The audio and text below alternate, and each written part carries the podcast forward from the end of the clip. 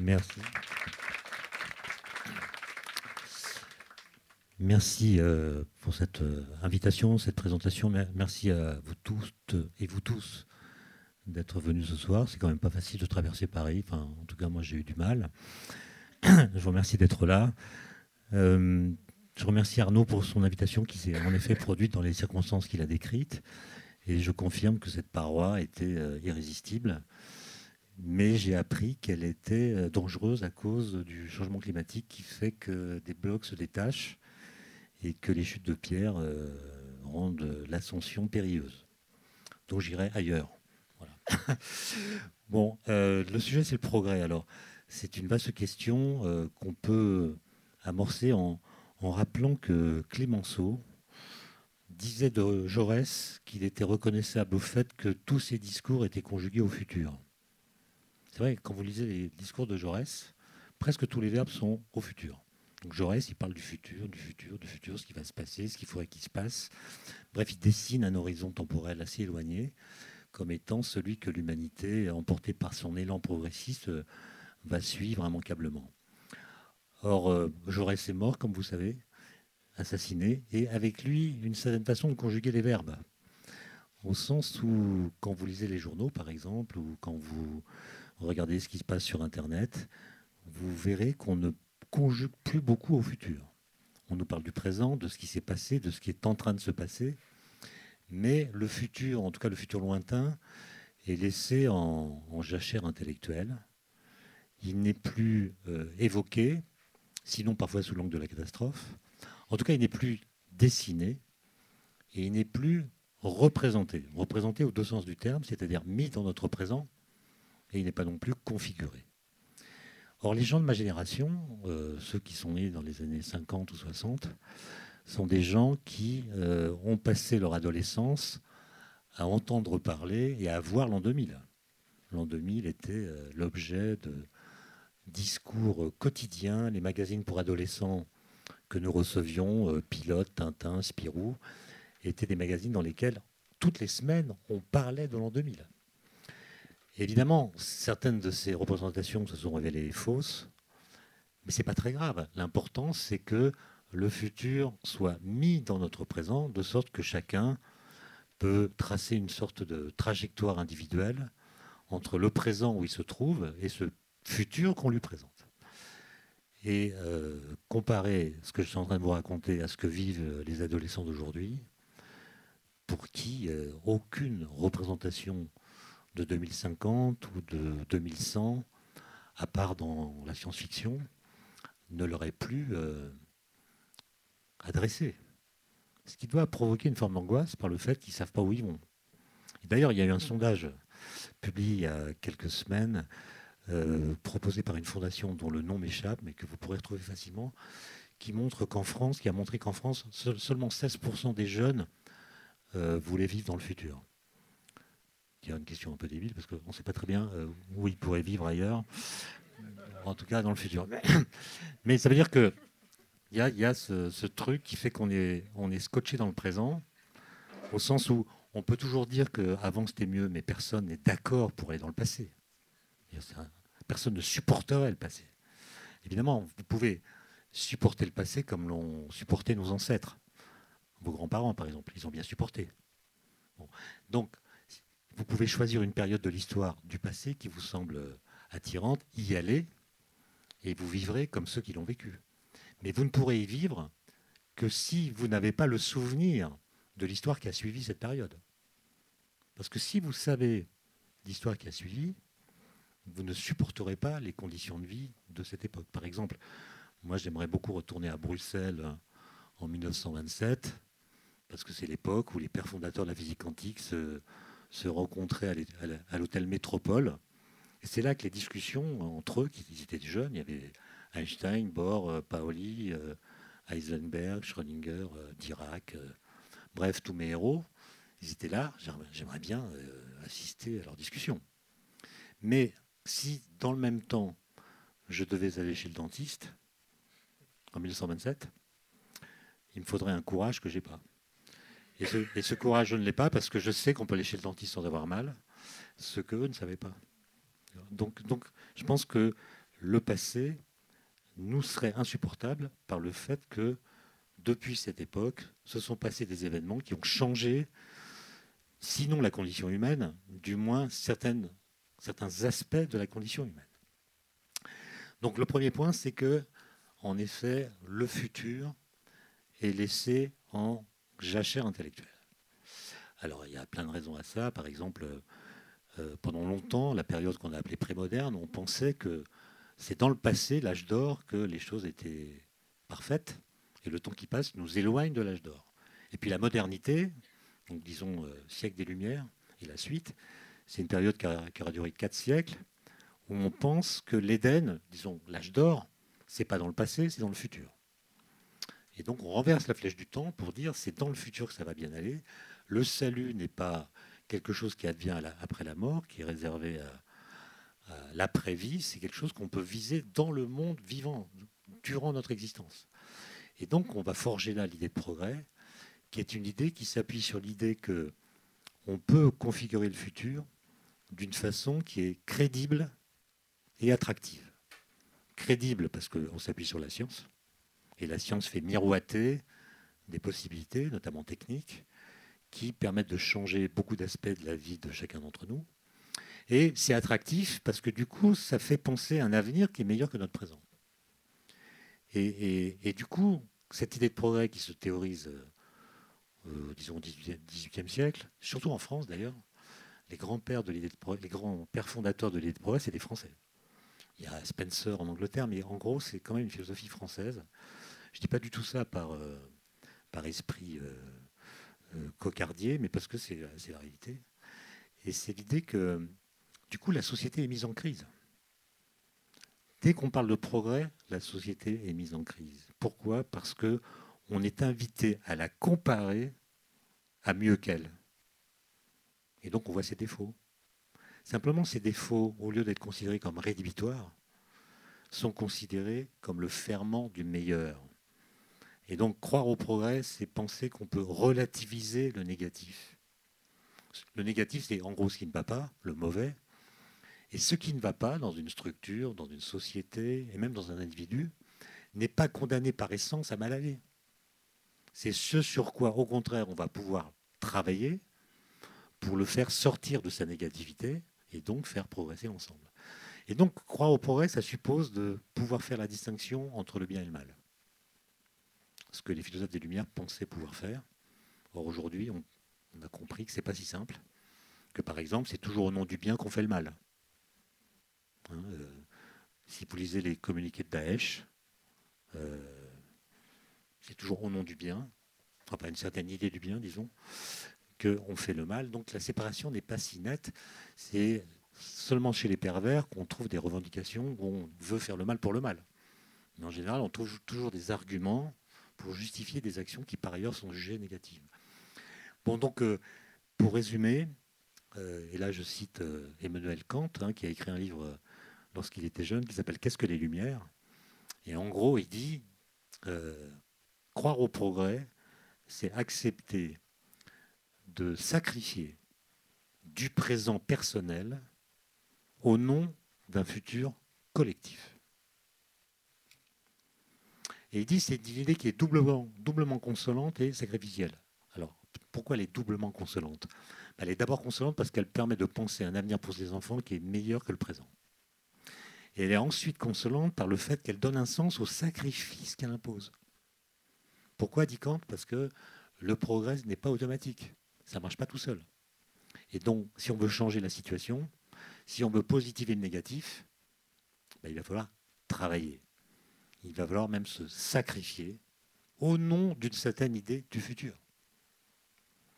Et ensuite, ceux qui viendront bénéficieront des efforts consentis, de ces sacrifices consentis, et l'effort qu'ils auront à produire pour maintenir l'état meilleur auquel on sera arrivé sera bien moindre que que l'effort que nous devrons accomplir pour faire advenir ce nouvel état. et donc c'est doublement consolant et c'est sacrificiel. Mais vous voyez que l'idée de progrès, elle suppose une philosophie de l'histoire. Elle suppose une philosophie de l'histoire. Or, nous n'en avons plus. Ce qui est plutôt une bonne nouvelle. Parce que les philosophies de l'histoire, Hegel ou les autres, c'est quand même des philosophies qui promeuvent un homme nouveau. Et quand on a une idée trop précise de ce que doit être l'homme nouveau, on a tendance à ratiboiser ceux qui ne lui ressemblent pas. Et qui donc freineraient euh, penser au stalinisme, penser euh, au nazisme, qui sont des philosophies qui nomment tellement bien et précisément le bien qu'elles zigouillent tout ce qui ne lui ressemble pas. Donc il faut se méfier de ces idéologies et le fait qu'on les ait abandonnées est plutôt une bonne nouvelle. Mais on a été assez vite en besogne au sens où, avec un collègue euh, qui s'appelle Gérald Bronner, que peut-être vous, vous connaissez, qui est un sociologue, euh, disons, original, on a, euh, pour le compte de l'Académie des technologies, fait une petite étude avec un logiciel tout simple qui compte l'occurrence des mots dans les discours publics. Et ce qu'on a constaté, qui est assez trivial, c'est que chacun sait en fait euh, par ses oreilles, mais on l'a mesuré de façon plus objective, c'est que le mot progrès, qui a été écrit pendant trois siècles avec une majuscule, qui a perdu sa majuscule, alors ça dépend des endroits, mais en gros, après la Deuxième Guerre mondiale, est un mot qui a été liquidé en quelques décennies dans les discours publics. Il a commencé de décroître en 1980 au moment où apparaît un nouveau mot, en tout cas un mot qui avait été oublié, qui réapparaît, qui est le mot innovation. L'innovation monte, monte, monte. Quand j'étais étudiant, aucun prof dans une école d'ingénieur ne nous a jamais parlé d'innovation. On parlait de progrès, d'application, d'invention, de découverte, mais jamais d'innovation. Et on a pu constater qu'en effet, le mot n'était pas utilisé. Il commence de l'être donc euh, fin des années 80, et puis le croisement des courbes l'innovation qui monte, le progrès qui descend se fait en 2003. Et ensuite, il se passe cet événement absolument incroyable, qui est l'anéantissement du mot progrès entre 2007 et 2012. C'est quand même incroyable qu'un mot qui a été si important, qui a donné sens à nos actions, qui a légitimé euh, toutes les politiques publiques pendant des siècles, soit liquidé. Bon, par exemple, en 2007, tous les candidats à l'élection présidentielle en France, dans leur discours, ont utilisé le mot progrès. De façon différente, avec des fréquences différentes, mais ils l'ont tous revendiqué. 2012, aucun. C'est quand même incroyable. Donc on s'est dit avec un autre collègue qui s'appelle Vincent Montant, ben, on va regarder ça de près. Au début, on s'est dit, mais c'est pas grave, innovation, progrès, c'est la même chose. C'est deux mots presque synonymes. Après tout, un progrès qui n'implique pas une, innovation, euh, c'est du blabla. Et puis l'innovation, si elle est bien faite, c'est un progrès. Donc c'est deux mots synonymes, interchangeables, et on a simplement permuté les mots, mais sans que la philosophie derrière soit, soit différente. Et en fait, on a donc regardé l'histoire du mot progrès, on a regardé l'histoire du mot innovation. Ça nous a passionnés d'ailleurs, donc euh, m'entraînez pas sur... Euh, ce sujet, parce que l'exhaustivité nous entraînerait tard dans la nuit. Mais ce qu'on a découvert. On va aller sur l'innovation, la première origine. Voilà. Ça me va. C'est ce qu'on a découvert nous a complètement euh, subjugués. C'est-à-dire que notre rhétorique sur l'innovation est une, une rhétorique. Je ne parle pas de l'innovation elle-même, hein, mais je parle du discours qui l'habille. Est une rhétorique qui contredit l'idée de progrès. Alors, c'est assez facile à démontrer. Donc, je vous le fais court, mais le mot innovatio, en bas latin, il apparaît au XIVe siècle, dans le vocabulaire juridique.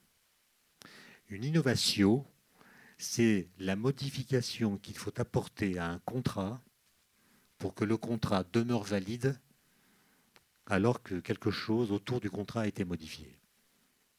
Bon, en français moderne, c'est un avenant à un contrat. Ça veut dire qu'une innovation, c'est ce qu'il faut changer dans le contrat pour que le contrat ne change pas. Donc vous voyez déjà un petit principe de conservation. Il y a quelque chose de conservateur dans l'idée d'innovation. Ensuite, le mot est repris par Machiavel dans le vocabulaire politique, en disant le prince, quand il a le pouvoir, ne doit pas innover. Par contre, si son pouvoir est menacé, alors il doit innover. Là encore, il faut innover pour garder le pouvoir. Encore un principe de maintien ou de conservation.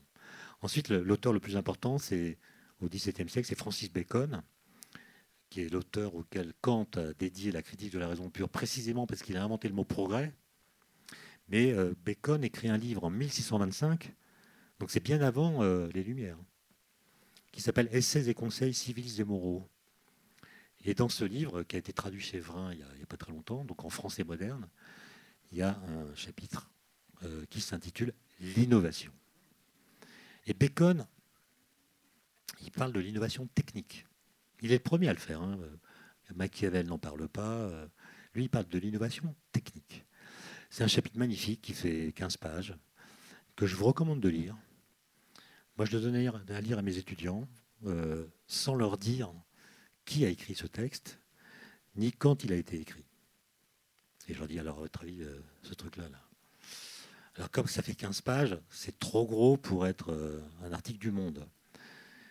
Mais ils me disent que ça va être un texte de conférence d'Alain Minck, ou bien de Jacques Attali, ou bien de quelques autres. Bref, ils pensent que c'est un texte récent. Ça, ça indique quoi? Ça veut dire que nous parlons de l'innovation en 2019 comme Francis Bacon. Ça, c'est embêtant. Alors d'abord, qu'est-ce que dit Francis Bacon? Mais Il dit que finalement, le temps qui passe, le temps qui passe est corrupteur. Parce que c'était mieux avant, l'âge d'or. Il n'a pas encore fait la révolution du progrès. Donc l'âge d'or, on glisse de plus en plus loin de l'âge d'or. Donc la situation se dégrade. Donc le, temps qui passe abîme les choses, abîme les situations. Les forces du bien étaient maximales au départ, les forces du mal sont continues. Donc si on fait le bilan à la fin, c'est le mal qui l'emporte. Parce que le mal ne cesse pas d'agir, alors que le bien, il a seulement donné l'impulsion. Comment empêcher que le mal l'emporte dit Bacon, par l'innovation? Il dit qu'il ne faut pas innover trop vite, sinon l'innovation est perçue comme une étrangère par la population, elle est rejetée. Il ne faut pas innover trop lentement, sinon les dégâts irréversibles produits par le temps qui passe sont impossibles à réparer. Donc il faut innover au rythme du temps, ce qu'on appelle en français moderne une, innovation incrémentale. Et donc, c'est l'idée que le temps est corrupteur. Maintenant, si vous lisez les premières lignes du traité européen de 2010, qui remplace le traité de Lisbonne et qui veut faire de l'Europe l'union de l'innovation. Vous savez que c'est H2020 pour ceux qui connaissent. L'Europe s'est dit en 2010, il faut quand même qu'on se donne un horizon extrêmement lointain. Ils ont choisi 2020. il faut qu'en 2020, on soit l'union de l'innovation. Alors c'est un texte de 50 pages dans lequel le mot innovation est cité 307 fois. Merci les logiciels sans être défini nulle part. Donc c'est un mot totem en fait. Personne ne définit l'innovation. C'est juste un mot qu'il faut invoquer comme un mantra. Que disent les, premières lignes? L'Europe a compris qu'elle était soumise à des défis terribles, compétitivité des entreprises, vieillissement de la population, raréfaction des ressources, changement climatique, etc. et santé, etc. Et elle a compris qu'elle ne pourra relever ces défis que par l'innovation. OK? Autrement dit, ce qui est dit là, c'est que le temps qui passe augmente la gravité des défis et l'innovation est notre seule solution pour empêcher que le monde se défasse. C'est exactement ce que dit Bacon. Autrement dit, c'est l'état critique du présent qui justifie nos actions et non pas une certaine idée du futur que nous aurions configurée à l'avance et qui nous paraîtrait désirable et mériter donc nos sacrifices. D'accord? Et ça, c'est quand même quelque chose d'assez euh, mortifère. Hein. c'est mortifère. Ça veut dire que si vous n'y l'innovez pas, vous mourrez. Le but, c'est pas de réaliser un futur meilleur, c'est d'empêcher la mort. C'est important d'empêcher la mort. Hein. Je, suis d'accord sur le truc. Mais je me mets à la place des jeunes gens dont la motivation pour innover sera d'empêcher la disparition du monde tel qu'il est. C'est pas très, très excitant pour eux. D'ailleurs, mes étudiants, ils sont de plus en plus nombreux à ne pas vouloir entrer dans l'innovation en disant, en disant un truc tout bête, en disant leur, leur incompétence. Il dit voilà, mon iPhone, il a 20 000 applications. est-ce que je serais capable d'inventer une 20 000 unième application? Non. Donc je vais faire autre chose. C'est une espèce de course là qui, dès lors qu'elle n'est pas euh, finalisée, euh, crée euh, une forme de repli sur des choses qui ne sont pas inscrites dans un projet collectif. Donc je ne suis, pas en train de critiquer la chose. Là, c'est un constat que vous pouvez faire comme moi. Et faire la remarque suivante que si on n'arrive plus à se projeter dans le futur, il y a peut-être deux phénomènes. Le premier phénomène, c'est que c'est peut-être un, phénomène purement numérologique. J'ai parlé de l'an 2000 tout à l'heure. L'an 2000, c'était un changement de siècle et même un changement de millénaire. Et on s'est dit, tiens, 2000, c'est un contron, donc c'est une vraie bascule. Quoi. Alors c'est complètement arbitraire. Hein, euh. Mais du coup, à mesure qu'on s'éloigne de l'an 2000, on se retrouve dans la, justement dans la disposition mentale d'un alpiniste qui a fait un sommet. Quand on fait un sommet, quand on grimpe, on est en général en forme, on est tendu vers l'objectif, on a une espèce d'élan vital euh, très puissant. On fait le sommet, qui a été l'objet d'une libido assez puissante. On a quelques secondes de, de petit bonheur, là. Et on regarde le paysage, et puis on redescend. Et psychiquement, la descente, c'est assez dur. C'est très dur parce qu'en fait, la descente nous éloigne de ce qu'a été notre objectif. C'est d'ailleurs là que la tension se relâche, que les accidents se produisent. C'est une galère en général. On est crevé, on a mal aux genoux. Euh. Et puis, on n'a plus d'horizon, à part la douche. quoi. Mais, euh, la, mais la douche, c'est quand même moins que le sommet. Et je pense qu'on est un peu là-dedans. Il ne faut pas négliger cet aspect numérologique, c'est que nous avons du mal à nous donner un horizon projectif qui soit aussi puissant que l'an 2000. Si je vous parle de 2020, ça vous laissera 2050, ça vous laissera 2100 pareil. Et donc il faut attendre un peu avant de pouvoir se donner un autre horizon. Et juste pour finir, l'autre truc qui là est plus important, c'est que si vous écoutez les scientifiques parler du futur, je ne parle pas des, scientifiques comme moi qui vont vous parler de particules, de trous noirs, de Big Bang euh, et d'ondes gravitationnelles. Je vous parle des scientifiques qui étudient la biodiversité, qui étudient le climat, qui étudient l'énergie, qui étudient euh, d'une façon générale l'environnement. Ce qu'ils vous disent du futur, c'est pas du tout attractif. Donc quand un discours concernant le futur est crédible, il n'est pas attractif. Et quand il est attractif, il n'est pas crédible. Et c'est ça qui fait qu'on est bloqué, qu'on n'arrive plus à fabriquer un projet de société qui soit à la fois crédible et attractif. Quand on veut qu'il soit attractif, on oublie ce que la science nous enseigne. On nie le changement climatique, on fait avaler aux gens des couleuvres comme euh, le transhumanisme, etc. Et donc, on, bricole avec la science pour fabriquer un discours attractif, mais qui n'est pas crédible et qui ne sert pas à faire qu'on se retrouve. Euh, et donc, ce qui est délicat, c'est de. moi, je pense que si on croit au progrès, ce qui est mon cas, je crois au progrès parce que personne n'accepterait de vivre dans le passé. C'est ça, pour, moi, c'est l'argument. Mais, mais, personne ne voudrait non plus aller dans le futur rapidement. Hein. Si on vous donne une capsule temporelle pour aller en 2050 direct, sans possibilité de retour, il n'y a pas beaucoup de candidats. Hein. Donc, on est scotché dans le présent. Et il me semble que plutôt que de reprendre cette rhétorique de l'innovation qui, je le répète, est quand même assez mortifère. On devrait, si on croit au progrès, faire progresser l'idée de progrès, c'est-à-dire soumettre l'idée de progrès à elle-même. Le XXe siècle est passé par là, on a appris des choses.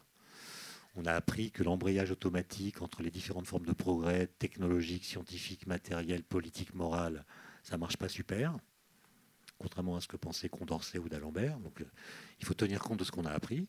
Et tenant compte de ce qu'on a appris, on peut retravailler l'idée de progrès pour qu'elle soit à nouveau quelque chose qui nous donne accès à une forme de philosophie de l'histoire.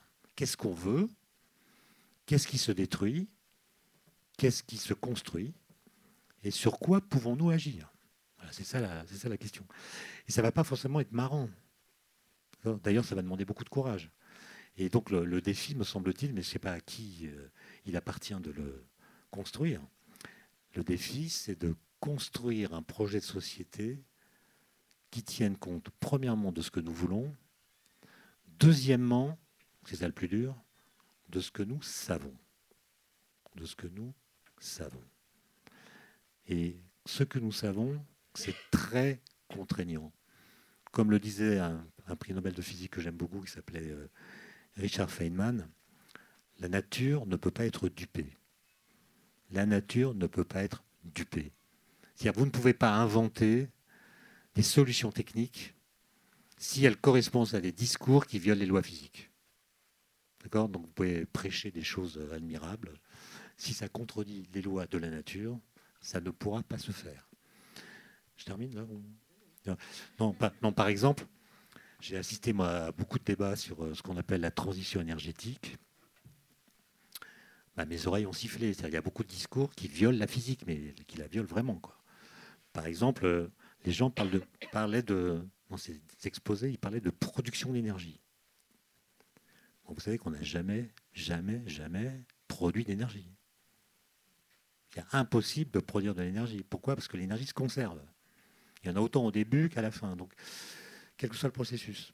Donc, la seule chose que vous pouvez faire, c'est prendre de l'énergie là où elle est, dans la forme qu'elle a, et ensuite, soit la transformer, la transférer à un autre système, soit changer sa forme. Vous avez de la chaleur, vous en faites du courant électrique, vous avez du courant électrique, vous en faites euh, de l'énergie mécanique, etc. Vous pouvez changer la forme de l'énergie, mais vous ne pouvez pas changer sa quantité. Vous, ne pouvez pas non plus consommer d'énergie, pour la même raison. Alors vous allez me dire, mais quand je mets un litre de pétrole dans mon réservoir, je roule, j'ai bien consommé de l'énergie. Non. Non. Dans le pétrole, qui est un matériau miraculeux, l'énergie est très concentrée. Un, litre de pétrole, c'est 7 kWh. c'est l'équivalent de 7 repas. 7 kWh.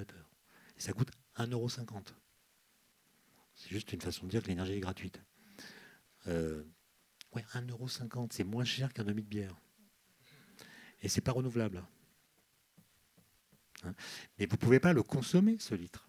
Vous pouvez évidemment brûler l'essence, ça fait rouler votre voiture, ça allume vos phares, etc. Mais à la fin, vous avez chauffé la route, vous avez chauffé l'atmosphère, et l'énergie finale est exactement égale à l'énergie qu'il y avait dans le litre de pétrole. Donc quand vous dites que vous avez, entre guillemets, consommé de l'énergie, en fait, vous n'en avez pas consommé, vous avez, comme on dit, créé de l'entropie. C'est-à-dire vous avez dégradé la forme de l'énergie. Avant, elle était concentrée, ordonnée. Après, c'est le bordel. Vous en avez partout. Et donc, vous voyez comment le langage travestit la physique, et je ne parlerai même pas des énergies renouvelables. Hein.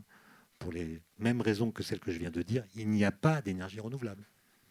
Une fois que vous avez dégradé l'entropie d'un litre de pétrole, ou bien du flux qui vient du soleil, ou bien du vent, bah, vous l'avez dégradé, c'est fini. Ce qui est renouvelable, ce n'est pas l'énergie. C'est la source primaire que vous utilisez pour en extraire l'énergie qui vous sert. Donc, euh, je ne sais pas pourquoi je dis ça, mais peut-être pour euh, que vous compreniez que la question de l'énergie, c'est une question extrêmement sérieuse. Extrêmement sérieuse. Et personne ne sait dire comment nous allons donner l'équivalent de ce que consomme, entre guillemets, un Français par an à 12 milliards de personnes. Donc on s'attend à des problèmes, surtout quand on tient compte évidemment du fait que quand on brûle des énergies fossiles, ça chauffe l'atmosphère. ce que tu dis sur l'énergie par rapport à la notion de progrès me semble assez lié, puisque pour donner une dimension euh, positive au progrès, aujourd'hui, le sentiment qu'on peut en avoir tous, c'est que euh, le progrès euh, bénéfique, l'idée l'idéal du progrès, elle est très liée aujourd'hui aux enjeux climatiques, donc aux enjeux énergétiques. Oui, mais moi je ne suis pas du tout collapsologue, hein, comme euh, certains de mes collègues euh, qui pensent que c'est cuit. Quoi, que, en tout cas, les conditions de vie vont tellement changer que euh, ça risque de compromettre, sinon la biodiversité, peut-être même la qualité de la vie humaine. Hein, si on ne peut plus respirer, c'est quand même embêtant. Ou s'il fait trop chaud, regardez, en ce moment, il fait 50 degrés en Inde, les gens meurent en il fait des températures incroyables. Donc, euh, euh, donc, donc moi, je ne crois pas du tout à la fin de l'humanité. Euh, si, quand le soleil va péter, c'est sûr qu'on ne sera plus là, mais à court terme, je ne vois pas comment on pourrait justifier qu'il n'y ait plus d'humains. Il, y aura donc des humains en 2100. Peut-être pas beaucoup. Moins, voilà. Peut-être des niches, peut-être bon, mais il y aura des, riches. Par contre, par contre, ce qui est vraiment menacé, ce qui est vraiment menacé, si tant est qu'il n'ait jamais existé, c'est l'humanisme. Et l'humanisme, que je définirais comme étant le sentiment partagé de participer à un destin global. Pour le dire encore autrement, c'est le sentiment d'être ensemble dans le même bateau. Ben, ce sentiment-là, je pense qu'il est en train d'être liquidé à grande vitesse à la surface de la Terre, comme si inconsciemment on comprenait que pour survivre à long terme, il fallait avoir de la chance, être né au bon endroit, dans les bonnes conditions. Et ceux qui n'ont pas eu de cette chance, eh ben, euh, ils n'ont pas eu cette chance. Mais on n'est pas solidaire de leur destin. Et ça, ça me paraît être euh, quelque chose dont il faut avoir conscience, puisque nous savons, nous savons scientifiquement. Euh, vous pouvez être climato-sceptique, hein, mais si vous êtes climato-sceptique, je ne vois pas comment vous pourriez prendre l'avion. Parce que si vous êtes climato-sceptique, vous devez ne plus croire à toute la physique, pas simplement à la physique du climat. Donc euh, l'avion, euh, bon, je vous rappelle que les avions, ils ont été construits à partir de la connaissance de certaines lois physiques. Donc si vous ne... Bref, il faut être cohérent. Si vous êtes climato-sceptique, vous doutez de tout.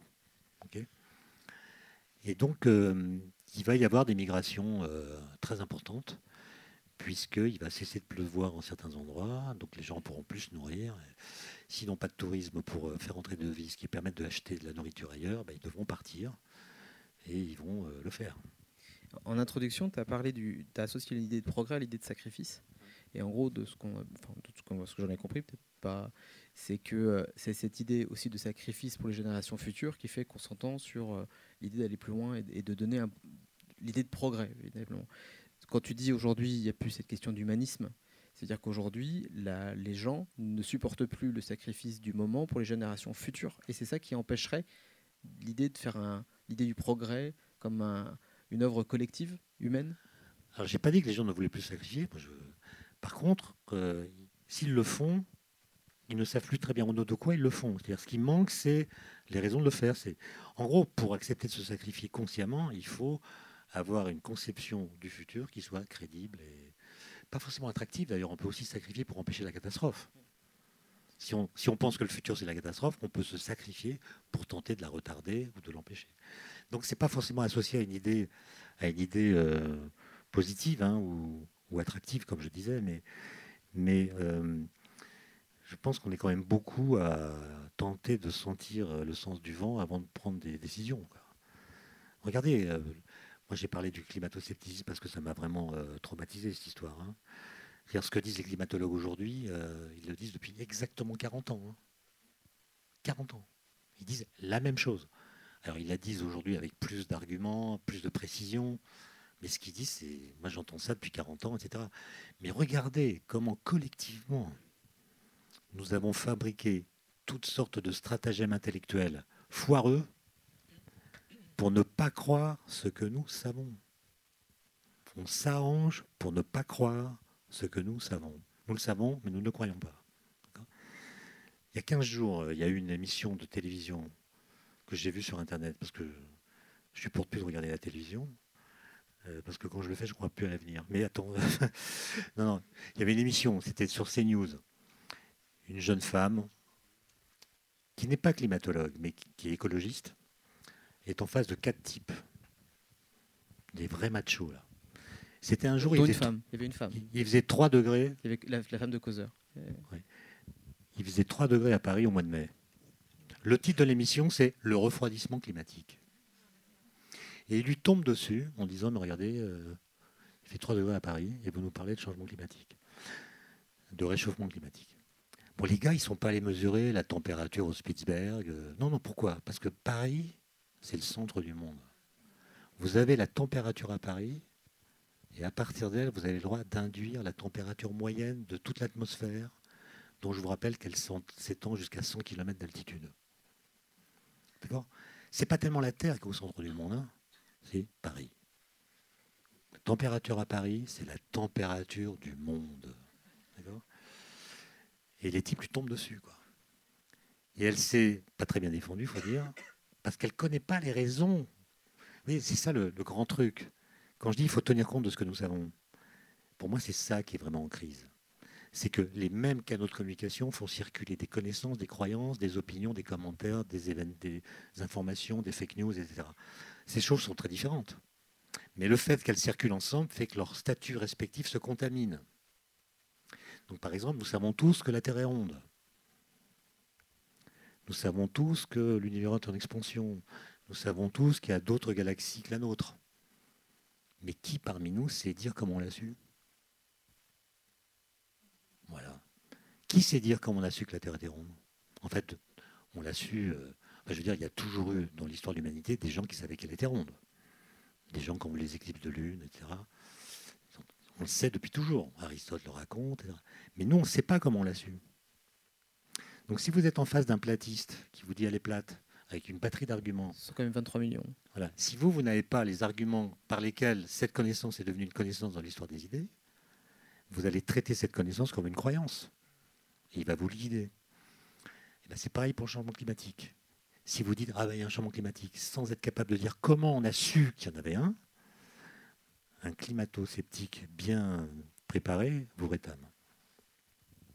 Et pour revenir à l'argument, dire il n'y a pas de changement climatique, plutôt il y a un refroidissement dès lors qu'il fait froid à Paris, c'est à peu près aussi débile que de dire mon compte en banque est à découvert depuis ce matin, donc la France est en faillite. L'émission était, Elle savait pas où elle allait, je crois. Et elle savait pas qu'elle était dans une émission de, de con. Euh, y a, ce que tu dis, c'est vrai sur la, sur la partie climat. D'abord, ça, a été fait en, si je me souviens bien, c'est Claude Dorius en 85 qui avait identifié pour la première fois le réchauffement climatique avec les carottes dans l'Antarctique, où ils avaient identifié pour la première fois la relation humaine au réchauffement climatique. Donc c'est vrai que c'était assez récent, enfin c'est assez ancien, pardon. Euh, pour, pouvoir jouer collectif et, aller sur cette, euh, qu'il soit positif ou négatif, cette notion de progrès, à ton sens, euh, par rapport à tes étudiants et par rapport à ce que tu vois autour de toi, c'est quoi les, compétences ou les, euh, sensibilités euh, qui te donnent espoir sur les générations qui arrivent? Parce que tu dis qu'elles sont qu'elles ont en face d'eux une, euh, un avenir en fait questionnant, surtout si on y va sur l'innovation. Qu'est-ce qui te donne l'espoir sur ces générations qui arrivent et qu'est-ce qu'elles doivent apprendre, quels efforts elles doivent faire? Bon, ça c'est une question. Mais il y a des, tu m'as dit, il y a des DRH dans la salle. Il y a des DRH dans la salle. ils ont, ils ont plein de jeunes des ah générations Z et qu'il faut motiver. Moi, je suis incapable de, parler de la jeunesse en général, même de, tenir un discours général sur les gens. Enfin, moi, j'ai des étudiants absolument euh, incroyables euh, qui sont euh, créatifs et en même temps très savants. J'en ai d'autres qui sont des vieillards, qui ne croient plus en rien, qui, plutôt qui ne croient plus qu'à des trajectoires individuelles. Ils pensent que c'est foutu, que les institutions ne vont pas les protéger et donc, ils jouent sur leur propre talent pour se tracer un chemin qui va les protéger du, du collapse général. Il faut gérer tout ce petit monde. Hein.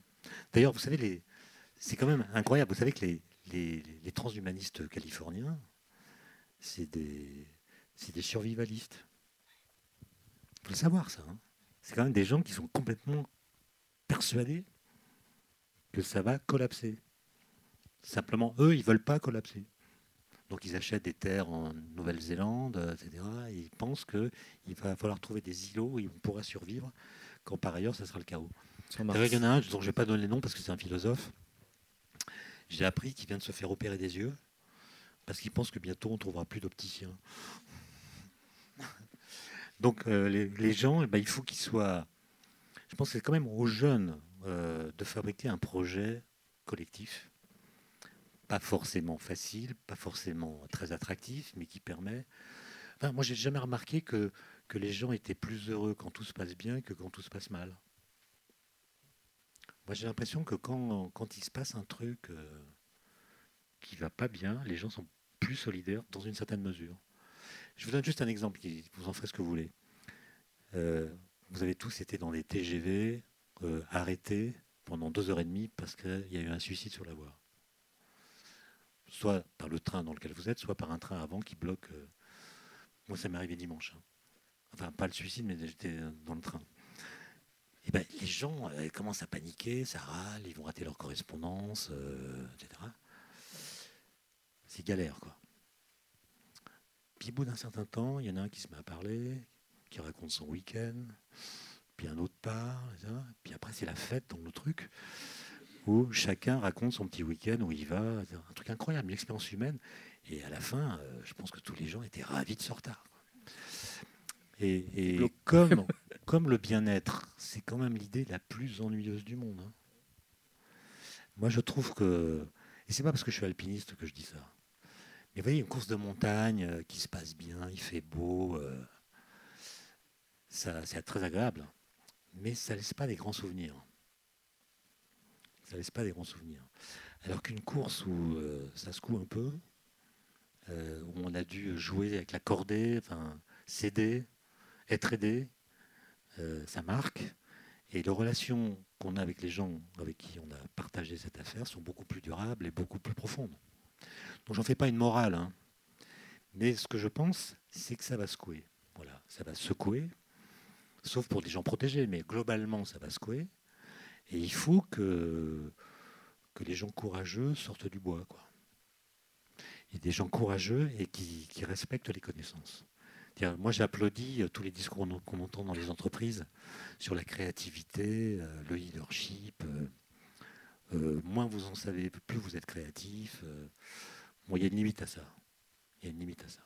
Je pense que pour les grandes questions dont on a parlé, il faudra être intelligent et s'appuyer sur la connaissance, sur la connaissance, euh, pour pouvoir prendre les bonnes décisions, suivre les bonnes trajectoires. Et ça, c'est, comme je le disais, ça va demander du courage, et même plus que ça, une forme de détermination qui est rendue euh, plus difficile, disons, par le fait que nos capacités d'argumentation sont largement abîmées par euh, les règles médiatiques, disons. On n'assiste quasiment plus à des argumentations. Un discours d'une heure qui argumente, euh, personne ne l'écoute. Donc on fait des joutes verbales à la télévision, mais il n'y a plus d'arguments. On, aime, on n'aime pas. vous savez, Nietzsche avait écrit un, bouquin, enfin un, chapitre euh, très intéressant de son livre Humain trop humain qui s'appelle L'avenir de la science. Et il dit attention, euh, bientôt, le goût du vrai va disparaître au motif qu'il apportera moins de plaisir. Vous voyez, quand c'était mesuré par plein de gens, par exemple les fake news, quand elles sont positives, sont beaucoup plus rapidement transmises que les news. Et en fait, ce qui fait qu'on transmet une information n'est pas du tout le fait qu'elle soit vraie c'est le fait que nous aimerions qu'elle soit vraie. Et si nous aimerions qu'elle soit vraie, notre jugement critique pour examiner la pertinence de cette information s'affaisse. On s'en fiche qu'elle soit vraie ou pas. Elle nous plaît. Et comme elle nous plaît, on la partage. Et ça, c'est, un truc assez difficile à combattre, d'autant plus que si on revient à la science, ou à la physique, un peu comme tu l'as dit à propos de la chute des corps. Moi, j'entends aujourd'hui de plus en plus de gens qui critiquent les scientifiques, le discours scientifique, en invoquant le bon sens. En invoquant le bon sens. Par exemple, l'émission de télévision dont on vient de parler, c'est ça, on invoque le bon sens. Vous parlez de changement climatique et ça caille. C'est du bon sens. On s'en tient aux faits, on, induit des faits, une loi. Or ça, c'est une méthode qui historiquement s'est toujours révélée fausse. C'est-à-dire, si vous pensez à toutes les lois physiques que vous avez apprises à l'école, mais quelles qu'elles soient, vous vous souvenez d'énoncer, vous constaterez que cette loi contredit l'observation. Toutes les lois physiques contredisent l'observation. Contredisent les phénomènes tels qu'ils se donnent en spectacle spontanément à nous ce qui oblige ensuite à réinterpréter les phénomènes pour comprendre comment des lois qui les contredisent les expliquent quand même. Par exemple, si vous faites tomber des corps de masse différentes, ils tombent à des vitesses différentes. Comme ça. Arrive Galilée qui dit non, ils tombent tous à la même vitesse. Ce qui n'est pas ce qu'on voit. Et donc il faut comprendre que notre cerveau, il n'a pas du tout été euh, transformé par l'évolution pour nous donner accès à la vérité. Notre cerveau, a été constitué historiquement pour nous adapter aux variations de l'environnement dans lequel nous sommes. Et dans l'environnement dans lequel nous sommes, il est important de savoir qu'une boule de pétanque tombe plus vite qu'une balle de ping-pong. Parce qu'on ne vit pas dans le vide. Autrement dit, si vous voulez comprendre les lois physiques, vous allez devoir, comme disait Bachelard, penser contre votre cerveau. Vous allez, vous allez devoir obliger votre cerveau à admettre des énoncés auxquels les idées spontanées de votre cerveau n'accordent aucun crédit. Vous allez devoir penser contre votre pensée. Et c'est ça qui est marrant avec la physique. Aujourd'hui, sur les réseaux sociaux, etc., les gens pensent avec leur pensée, jamais contre leur pensée. Donc ils opinionnent. Et leurs arguments ont l'air d'être éloquents, sont convaincants, mais en général, ils sont faux. Et je pense que dans le futur, il nous faudra des gens qui soient capables de convaincre de ce que je viens de dire, alors même qu'ils n'auront jamais le temps d'argumenter. D'ailleurs, juste une chose. Tu as parlé d'écart tout à l'heure. Galilée, il, a donc révolutionné la physique, mais il l'a fait sans faire d'expérience. En 1604, on ne sait pas faire le vide. On ne sait même pas si le vide existe. C'est une discussion entre les doctes et la plupart pensent qu'il n'existe pas. Donc Galilée, il n'a pas fait l'expérience de la tour de Pise qu'on a dans les manuels. Hein. Vous imaginez la tour de Pise? 54 mètres. Vous êtes euh, au sommet, vous avez une boule de pétanque, une balle de ping-pong. Vous convoquez tous les sorbonnards de l'époque, qui sont aristotéliciens, qui pensent qu'un corps tombe d'autant plus vite qu'il est plus massif. Donc vous les convoquez, vous laissez tomber la boule de pétanque, la balle de ping-pong. Tout le monde voit que la boule de pétanque euh, touche le sol avant la balle de ping-pong comme le disait Aristote. Donc Galilée n'a jamais fait cette expérience. C'est de la légende. Galilée a tout noté, on n'a jamais vu trace de cette expérience. Il ne l'a pas faite parce qu'il n'avait pas besoin de la faire. Et s'il l'avait faite, elle aurait contredit ce qu'il voulait démontrer. Donc ce que Galilée invente, c'est ce qu'on appelle une expérience de pensée. C'est une expérience qu'on fait avec de la pensée, qui peut nous amener, quand ces résultats sont contradictoires, à penser contre notre pensée. Et sa façon de réfléchir est absolument géniale. Elle va faire école, elle va être reprise par Einstein, etc. C'est je suppose qu'une certaine loi physique est vraie. En l'occurrence, je suppose qu'Aristote a raison. Une boule de pétanque tombe plus vite qu'une balle de ping-pong. Ça, c'est l'hypothèse de départ. Elle est vraie. Maintenant, on va commencer l'expérience de pensée. Je prends une ficelle qui relie la boule de pétanque à la balle de ping-pong. Donc ça fait un système avec deux objets qui est plus lourd que la boule de pétanque. Je laisse tomber par la pensée l'objet. Que me dit Aristote? Aristote me dit c'est plus lourd que la boule de pétanque toute seule. Donc ça va tomber plus vite que la boule de pétanque. Mais en même temps, pendant la chute, la balle de ping-pong qui tombe moins vite va tendre la corde et elle va faire parachute. Donc ça va tomber moins vite. Donc Galilée découvre que dans la loi d'Aristote, supposée vraie, il y a une contradiction interne qui empêche qu'on puisse dire qu'elle est vraie. Parce qu'en fait, elle est absurde. Comment résoudre cette contradiction En disant que la boule de pétanque tombe exactement à la même vitesse que la balle de ping-pong, ce qui n'est pas ce que nous voyons. Ça, c'est le génie pur. Et ensuite, il faut expliquer comment une loi qui dit que tous les corps tombent à la même vitesse explique que des corps ne tombent pas à la même vitesse. Alors là, on dit, bah voilà, il y a la gravité qui les qui les fait tous tomber de la même façon. Mais il y a d'autres forces qui n'ont rien à voir avec la gravité, qui sont la résistance de l'air, la poussée d'Archimède, qui sont responsables, et seulement elles, du fait que les corps ne tombent pas à la même vitesse dans l'atmosphère. Vous voyez comment il y a une sorte de renversement de l'explication. Mais nous, en 2019, on continue à vivre dans nos têtes avec la physique d'avant. Je vous donne deux exemples. Euh, vous savez que la Terre tourne autour du Soleil selon une certaine trajectoire. expérience de pensée, je remplace la terre, la terre par une cacahuète. Donc j'enlève la terre, à la place je mets une cacahuète. Question, quelle est la trajectoire de la cacahuète?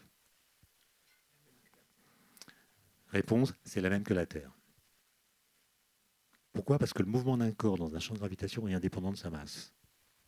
N'empêche que quand vous posez la question à des étudiants de maîtrise, en physique, il y en a un tiers qui disent que la cacahuète tombe sur le Soleil, un tiers qui disent qu'elle euh, part à l'infini, puis un tiers, euh, majorité, un tiers silencieux, disons. Donc les, gars, ils ont les équations de Newton, ils ont, ils ont vu Thomas Pesquet sortir de sa capsule sans se barrer.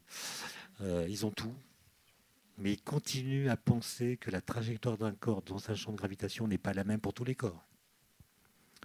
Donc c'est pas parce qu'on a les équations qu'on pense en cohérence avec les équations. Deuxième exemple. Euh, quand vous buvez du jus d'orange avec une paille, qu'est-ce qui se passe? C'est comme un truc de dingue. Hein. vous avez un verre qui est à 10 cm de votre bouche, en bas, vous aspirez dans la paille, le truc monte. Non mais attends, c'est un truc. Euh, je vous rappelle qu'il y a un truc qui s'appelle la gravité. D'accord Et là, vous aspirez et ça monte. Donc le jus d'orange s'oppose à la gravité. C'est quand même un truc incroyable. Donc moi, je suis allé dans des écoles là, pour euh, demander aux, jeunes gens qui avaient 12, 13 ans euh, comment ça s'explique ce truc? Ah ben, c'est très simple, monsieur. Là. On aspire l'air.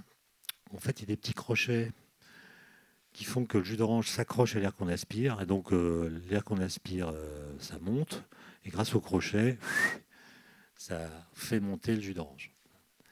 Ça, c'est les enfants. Donc, euh, Maintenant, si vous voyez des adultes, vous leur posez la même question, ils vous disent, mais c'est bien connu que la nature a hors du vide. Donc quand vous aspirez dans le truc, ça diminue la pression, donc il y a une, sorte de vide qui s'installe dans la paille. Et comme la nature a hors du vide, elle dit au jus d'orange, écoute, euh, là, ils sont en train de me créer un petit vide là, dans la paille. Donc tu vas m'arranger ça, dardard, tu montes. Mais, ça, mais, ça, ça, a été théorisé, ça, c'est pas que les ah, adultes... ça, euh, c'est l'explication qu'on a, qu'on a, qu'on a suivie pendant des siècles. D'accord Aristote qui dit la nature hors du vide, voilà. Et l'horreur que, le, que la nature a pour le vide est une force physique. C'est un sentiment qu'a la nature qui, qui enclenche des forces physiques. Donc la nature parle au jus d'orange et... Autrement dit, l'horreur que la nature a pour le vide est un antidépresseur. Dès qu'il y a une dépression, la nature dit il faut y aller. D'accord? Et la matière se déplace pour empêcher la dépression de subsister. Bah, tout ça est faux, mais complètement faux. D'accord? Et c'est au XVIIe siècle qu'on va retourner l'explication. Et c'est un, ça s'est fait d'une façon presque un coup de chance. Ça s'est passé à Florence, ville de la Renaissance, dont les habitants, ou plutôt les, édiles, voulaient que les, fontaines soient les plus spectaculaires possibles. Donc les, fontainiers pompaient l'eau du fleuve qui coule à Florence, qui s'appelle l'Arnaud. Donc ils avaient des pompes pneumatiques, hein, comme euh, celles des paysans qui permettaient de vider les, fossés inondés. Ils se sont rendus compte que quand le, tube qui pompe l'eau était plus long que 10 mètres, ça ne marchait plus. On ne pouvait pas pomper au-delà de 10 mètres. Donc ils ont fait venir des ingénieurs, des, techniciens, on dirait aujourd'hui, pour réparer le truc. Ils ont tenté plein de choses, ça ne marchait toujours pas. Et en 1642, désespérés, ils ont écrit à Galilée, qui n'était pas très loin de mourir, déjà aveugle, et lui explique voilà, on a, un problème. il décrit le problème, et Galilée comprend que ce problème n'est pas du tout un problème technique, c'est un problème de physique. Et ce qui arrive au fontainier, c'est la preuve que la nature n'a pas horreur du vide. Pourquoi? Parce qu'en fait, il y a une pression de l'air, la pesanteur de l'air, qui vaut 10 tonnes par mètre carré. Si vous prenez un mètre carré ici à la surface, il y a 10 tonnes qui appuient dessus. C'est la pression atmosphérique. On ne la sent pas parce que notre corps a une pression interne qui équilibre cette pression. Donc on ne sent pas la pression de l'air. Mais c'est une pression tellement puissante qu'en effet, dès qu'un vide se crée, la pression fait que par le moindre orifice, l'air va rentrer. Donc le vide ne peut pas apparaître, non pas parce qu'il est interdit d'existence, mais parce que la pression est tellement forte qu'elle l'empêche de subsister. Et donc Galilée comprend qu'on a tout compris à l'envers. Et quand vous aspirez avec une paille, c'est tout simple. Il y a la pression de l'air qui appuie sur le liquide qui est dans le verre. Et vous, quand vous aspirez avec la paille, vous diminuez la pression dans la paille. Donc vous diminuez la pression qui appuie sur le jus d'orange qui est dans la paille. Et c'est la pression très forte qui est sur le liquide, qui appuie dessus, de haut en bas, qui va faire monter le liquide de bas en haut, là où la pression au-dessus est plus faible. Donc c'est la différence de pression qui crée la force antigravitationnelle. Et c'est Blaise Pascal qui, tout près d'ici, Tour Saint-Jacques, a démontré ça euh, en montrant que la pression diminue avec l'altitude. Il y a un très beau texte de Blaise Pascal euh, sur ce qui se passe quand un nourrisson tête euh, la mamelle de sa nourrice. C'est un, texte qui est assez peu commenté en terminale. Je ne sais pas pourquoi, mais Blaise Pascal qui s'intéresse au sein des nourrices. C'est quand même bizarre. Et il dit, voilà, on, explique que le nourrisson aspire le lait de la nourrice, alors qu'en fait, il n'aspire rien. Et on dit toujours, on aspire le jus d'orange, on n'aspire rien. Simplement, le nourrisson, il diminue par succion la pression dans sa bouche, donc il fait comme la paille, et c'est la pression atmosphérique sur le sein qui fait sortir le lait. D'accord? Donc le vrai moteur. Non mais. Donc on ne peut pas têter un sein en altitude. Voilà, c'est ça que je voulais dire. c'est ça, c'est magnifique. Moi j'aimerais revenir pour conclure sur la Voie lactée. Sur la Voie lactée, avec, une, avec un, anagramme que tu as écrit, que je trouve charmant et qui j'espère vous accompagnera ce soir. Connaissez-vous l'anagramme Le sourire de Mona Lisa et je, et je te laisse donner la réponse. Le sourire de Mona Lisa pour anagramme Le soir donna sa lumière. Merci Étienne Klein. Merci.